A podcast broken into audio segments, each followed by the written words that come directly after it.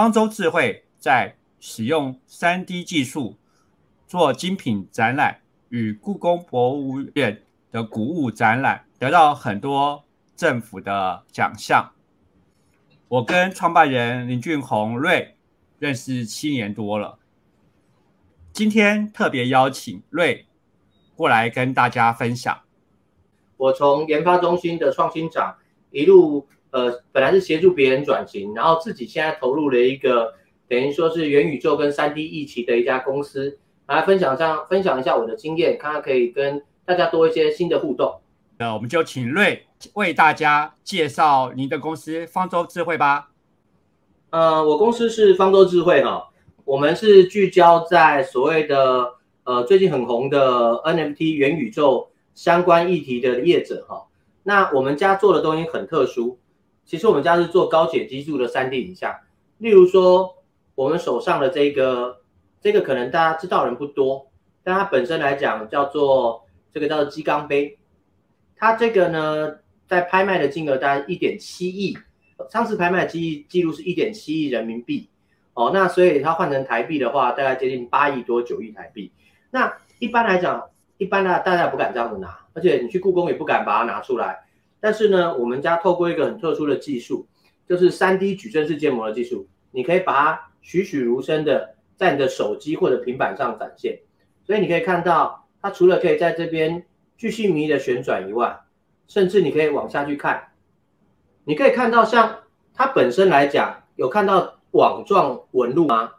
就可以知道它是赝品。所以呢。NFT 跟三 D，我们家的技术让你可以把本来不方便带出去的东西，譬如说博物馆的东西最不容易带出去的，你可以带在你的的这个平板里面或者手机里面，甚至呢，我们公司还有推出所谓像这种私人博物馆界面。所以呢，如果说像你企业有跟像现在疫情到了，我展览要把它带出去，把全公司的东西带出去太困难，你可以直接放在你的手机里面，把你所拥有的所有的东西。就是我们叫私人博物馆，全全部带在你手机里面。所以呢，像我们里头有一个，像这个是呃，我们帮故宫做的这个价值四亿的国宝，那你就可以把它带在手机里面展示到任何给人家看，而且并不会破损，因为它原本东西并不会不见。那在这样的议题之下，第一个只是展示，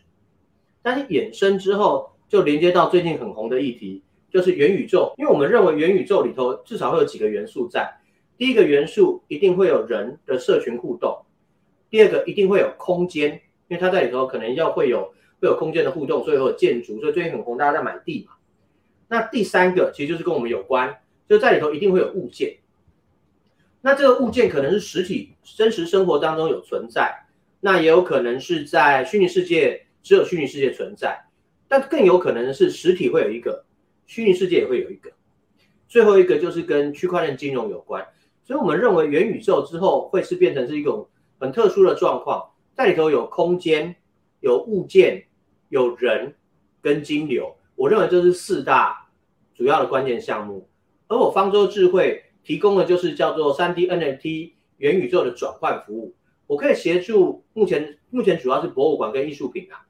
再来就是跟你所有生活有关。你觉得你的东西应该在实体世界里头会出现，那我就呃虚拟世界应该会出现，那我可以帮你做转换服务。所以包含最近我们也服务了呃全家便利商店，我帮他做了所谓的三 D 购物廊道。那比较特殊的是，我们在里头就扫描了，我们扫到这个唐老鸭的摆件哦，就是像公仔一样。那另外我们还扫描了很大的那个洗衣机哦，还有像烤箱。所以我们认为未来在元宇宙的部分应该会有很多。新的用法，所以我们这个技术呢，以后会应用在所有虚实整合的部分。你只要实体有哦，我们认为运应用在元宇宙里头，应该就已经用得到哦。尤其元宇宙的东西比较不会破坏掉。刚刚看到您的 demo，那个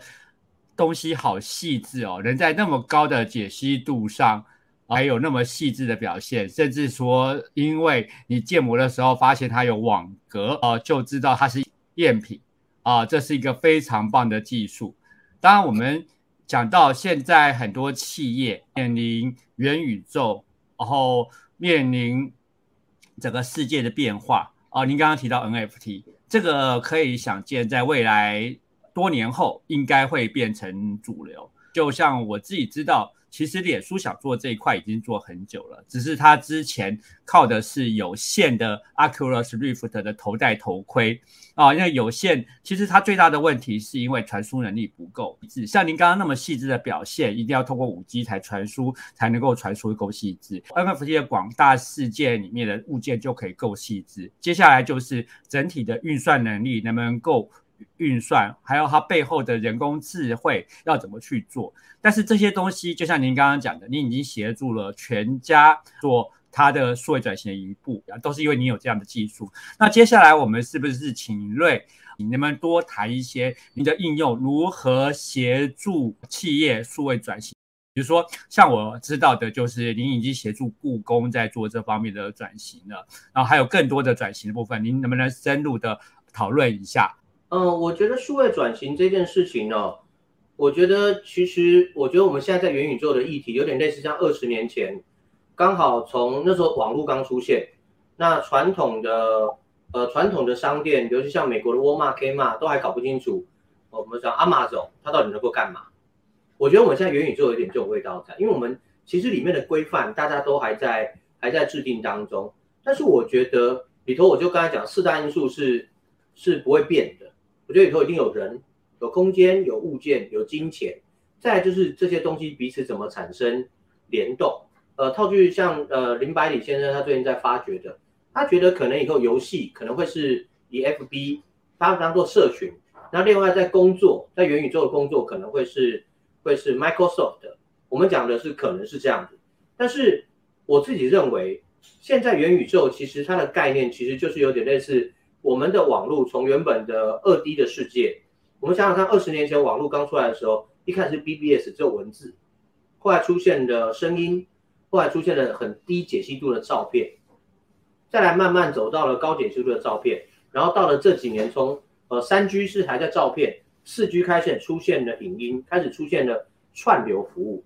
那我自己认为五 G 的关键就是三 D 的空间建立起来，所以我觉得。呃，在现在的呃未来，在元宇宙的数位转型，元宇宙只是一个虚实整合一点数据平台而已。那在这个平台建立之后，重点是这些企业以及呃在里头的人们怎么样在里头产生互动。那我觉得只要产生互动，就会产生很多的衍生服务。例如说，像我们呃最近所提出来的比较特殊的虚拟穿衣服务。那以前传统虚拟穿衣。其实你觉得啊，穿起来都很好看，因为它的每个衬衫都是有胸肌的哦，然后手背都是很漂亮的。那可是你偏偏就是比较瘦哦，或者说是你比较没有胸肌哦，有可能。我用男生举举例，但是你在虚拟世界，我还是可以 create 一个完全新的一个自己样貌的形态。可能真正的世界里头我只有一百六十公分，可是我在元宇宙里头我可是一八零哦。我我认为会有非常多的状况。所以，因为这样子，你传统在实体的的商业行为就慢慢全部转到虚拟世界去。所有实体世界有的，在虚拟世界都应该会有一套。所以，它的转换服务是非常大的一个一个市场机会。那同样，我认为它有一个阶段性。NFT 是一个非常好的一个行销工具。你可以在 NFT 世界，因为它在大量的关注跟炒作，像最近的咸酥鸡，它就很好的案例。你在 NFT 世界买了咸酥鸡之后，我可以到实体世界来进行进行交换。那透过这样子，它有一种快速众筹的概念。那同样在博物馆或者艺术品藏家，它 NFT 是一个非常好的类似版画的概念。所以以此类推，它应用在艺术品、应用在实体的销售、零售业，然后应用在生活服务业，都会有非常大的变化。甚至连后面的代工服务都会出现。譬如说我螺丝的代工或者特殊器件的代工。我可以透过虚拟世界 NFT，我先跟他收了定金，收了定金之后，我再进行交货，所以它会带来非常非常多的变化，大概是这样。是，其实 NFT 在未来会带来很大的变化，还有三 D 的整个部分。那这样的变化，您可不可以多谈一些？呃，您认为它的变化，您的想象，它应该是往哪个方向去走？是说，因为我们在讲嘛，其实三 D 在我很年轻的时候，我在一九九九年那时候在甲上科技，我们就开始在玩三 D。那时候我们的大老板就认为这个东西是一个很棒的一个机会啊，就有像我当年念 AI 学是一个很棒的机会。但是事实上，如果没有整个成熟啊，他那时候投入，我们那时候导入了美国的 Active Word，然后呢，它是一个网页上就可以呃有三 D 的第一人称，就有像呃那时候电动玩具一样的，可以在里面逛世界。可是那时候因为整个环境并不成熟，然后人没有没有沉浸感啊，所以不能玩。那当现在我们在讲说，的确，我们现在讲说。五 G 的，因为它传输速率够快，所以它的确是让我们看到了，呃，就是完全用高解析度，让你可以看到，呃，就像您刚刚那么那么精彩的物件的呈现，会非常的细致，非常的拟真，让你不会怀疑它是假的。甚至我们在以后看到的虚拟世界人，就有点像骇客任务四一样，在虚拟世界看到人，其实你不会怀疑他是真人还是假人，因为他已经太细致了。这个是我们可以未来预料到的。但是在里面啊，我们就讲说，您刚刚讲的没有错，有人有物，然后呢有金流，哦，这是一个非常重要的。那当然最重要一个重点是空间啊。其实我们在讲三 D，它能够做的是什么？它第一可以可以做 AI，可以在这边做空间，但是您的东西就是做物。哦，非常强的一个物，那物的背后当然有金牛，金牛一定是 NFT。我们现在讲 NFT，因为它透过区块链，我们看到说 NFT 在这一块其实是很有机会的。因为它的机会来讲，我必须要啊请教瑞啊，您这边来讲，因为这个部分您刚刚提到很好，但是呃，我相信您有一套的自己，您有一套自己的想象，甚至。您也跟人家签约关于 NFT 的这一块啊，您可不可以跟大家揭露一下，您在这一块，您的公司的技术和您公司的您对这样未来，您做了什么样的准备啊？啊，我们请瑞来跟大家分享。呃，我我的观点觉得 NFT 跟目前的我们讲元宇宙是有关联性，但不是绝对关联的。我自己认为，目前元宇宙还有很多的议题。还没有完全发酵出来。例如，呃，我们刚才讲的元宇宙，它里头最关键的一件事情是空间。但是 NFT 不需要空间，NFT 它核心是一个虚拟呃数位艺术品，它本身核核心是数位的合约啦。但是因为它那个合约目前在 NFT 的应用最大量用的是类似数位版画的概念，所以我自己认为元宇宙它里头还有非常多的硬体会跟上。包含可能第一阶段的是头戴装置的轻薄化，我觉得这是第一阶段。但是我觉得头戴包这轻薄化，呃，完成之后就有点类似像当时 iPhone 出现，革命性的把手机产业进行革命。我认为头戴装置的轻薄化是一个关键点。但是，呃，头戴装置轻薄化之后，再下一个阶段是，VR 是不透明的。那再来是 AR，AR 怎么跟现场的环境进行互动？我觉得这件事情硬体上要先有关键性的突破，这关键性的突破之后，就像当年 iPhone 出现一样，哦，它可能 iPhone 一到 iPhone 三之后就产生爆炸性的成长，再来就会带动所有的内容产业的加入。但是我认为 NFT 比较不一样，NFT 它 base 于所有多载具，所以 NFT 主要的核心 base 于手机或平板，所以你所购买的东西基本上你就可以在手机里头看，就像我们家的结构一样。像这个是呃，像这这个是那个 Nike 女神，她本身在她本身的位置是在那个呃法国的的这个罗浮宫里面。你去现场看它，其实三点多公尺高，但是你没有办法去跟它近身。可是透过我们的技术，你可以在现场去看，尤其是当时它有个特点，它不让你走到后面去看，所以你其实给你看不到它后面的翅膀的到底它细节怎么做。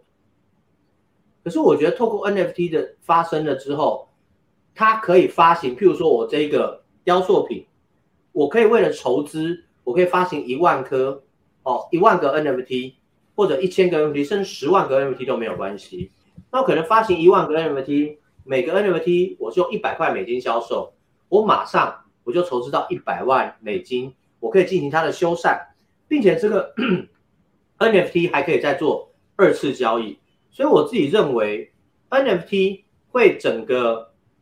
带动。我认为 NFT 是元宇宙的基础工程，因为你在世界里头，你在元宇宙的世界里头，你还是希望在里头有所有活动的意思，就是指说我里头有买东西，我比如说买虚拟的鞋子、虚拟的衬衫，然后我可以买虚拟的宝物，然后我我买完了之后，就跟真实世界一样，我可以进行把它卖掉，卖掉可能赚钱，可能赔钱。所以我认为卖掉赚钱赔钱这件事情，其实就是 NFT 在做的事情。那只是 NFT 现在第一阶段，因为我我自己认为 NFT 目前都是在炒作平面的东西，比如说无聊猿啊这一类，它目前都还是平面。但是我认为它缺乏了我们讲的收藏的核心，因为我认为收藏的核心还是你喜欢这件事情。所以我认为现在是因为硬体还没有跟上。所以你看到 NFT 的世界里头都还是一个平面的东西，它没有办法像五 G 联动到未来的元宇宙，它所带来的高度的变化。但是我认为 NFT 因为它 base 于手机跟平板，大家几乎都有，全世界每个人基本上都有手机以及平板，所以我认为 NFT 会带动的比较快。那 NFT 这件事情，它会变成未来元宇宙的基础工程，因为 NFT 里面它就会因为这样，我拥有了无聊猿。或者我我会拥有所谓的三 D 的翠玉白菜，我会拥有三 D 的的车子，我会拥有三 D 的什么？那我慢慢的等元宇宙的环境蓬勃了，每个人都有一个数位分身了，都习惯带头戴装置了，这个时候慢慢的里头原本的东西就会在里头进行交易。可是这个时候就会发生一件很好玩的事情，你原本在二 D 的世界买的 NFT，譬如说最近无聊元序列。你在元宇宙里头，你就发现它就是一张平面，它没有，它就没有那种叫做你想要购买的欲望，它就是平面的。所以你一旦到了元宇宙之后，原本的 NFT 势必在发生一次的革命，它从原本的平面进阶到立体。我认为会是这种状况。所以我自己认为元宇宙的基础工程其实 NFT，NFT 的基础工程其实收藏的概念。那收藏的概念其实联动到社群。也联动到投资，我说我觉得这个脉络大概是长这样，这是我的看法。其实，呃，瑞刚刚提到一个很重要，我们从基础往下，对我们讲 NFT，它本身是一个收藏的概念，我要有收藏的概念，我才愿意花这个钱，这个东西才会蓬勃。但是它蓬勃的东西可以让这些艺术品，就像刚刚瑞特别提到的哦，我们刚刚讲的那位女神，她如果要修缮，哎，她可以发行 NFT。当然有些人要赚钱哦。那现在的确是平面，但是我们讲说它现在是一个初期。老实讲，这也是一个很利基的玩家在一开始玩，后面才会越来越蓬勃。我们知道说这个东西是一定越来越越来越丰富，越来越越强，然后大家也越来越。喜欢这样的一个模式啊，这是一个必然的一个发生的历程啊。但是我们在这个历程中，我们也看到一件事情，就是说，大家在这个基础这层建好了，也就是金流都建好了之后，以后我们在虚拟世界的三 D 虚拟世界变成个三 D 空间，虚拟世虚拟空间，你在沉浸的时候，那边所有的对应的艺术品，其实都是可以到时候进入这种交易的状况。啊，那就是 NFT 那时候给这个价值，但是 NFT 现在不会呃马上进入呃元宇宙，因为啊，但是元 NFT 已经发生了，在收藏界其实是很丰富，也他们也非常的呃，就是不断的在在。蓬勃这个市场就有点像区块链啊，当初哦那个 ICO，接下来我们还讲的是说，你要有好的应用场景才能够落地。那事实上，好的应用场景，现在大家只是说，哎，可能看来就是收藏界要扩大到更多的部分，虚拟之间的怎么交易啊，NFT 可能是相对是一个一个方式。而且我知道说，呃。这个公司是你真的花了很多的心血啊，就是创创立起来的，然后还呃就是举债度日。当然，现在公司有很不错的一个前途和估值。在您的心目中，对方舟智慧这家公司，您的未来展望？那我们请瑞来跟大家分享。其实未来展望啊，应该是这么讲。我觉得方舟其实它故事真的很长啦。其实那个时候我以前是顾问师，那我从原本帮别人做呃转型辅导，那比较有名的就是 iPhone 七防水技术。那我们单单就就帮集团赚了快二十亿左右。那也是在那个背景之下才了解了三 D 可能可以怎么去做。然后呃，可是我那时候看的很早，看的太早了，所以其实导致在这个阶段其实没有赚到钱。所以我从原本年薪三四百万一下跌到变成这个一贫如洗，然后还去借钱哦，这个借了两三百万。让公司能够活下来，然后直到去年，就是感谢天使投资人，就是呃先投了从从投了呃五十万，然后三百万到一千多万，那默默的我们就在去年，在短短因为元宇宙议题跟 NFT 议题，我们一下就从原本快倒掉的公司，回到了估值大概一亿多的一家公司。那近期也是因为元宇宙太红了，所以其实非常多的公司在跟我们谈谈合作。那其实问我说未来的展望，其实我会出来创业，除了以前是做顾问，我们就相当于是一个呃有点类似教练的概念。我觉得我以前是教练，就每次都教别人打拳垒打，哎，我很厉害，或者自己下场才知道一件事情，哇，还真是困难啊！我现在才知道这些可以打出拳垒打的人都不是一般的人。可是我一跳下来之后，才发觉我没有退路，所以我没有打算退。所以在我自己的人生的职涯当中，我希望能够把我的伙伴上了这艘船的的伙伴都能够带到一个更前进的一个世界级的地位。然后另外也希望能够让我自己的方舟智慧能够在台湾哦上市柜，并且希望方舟它本身就是当年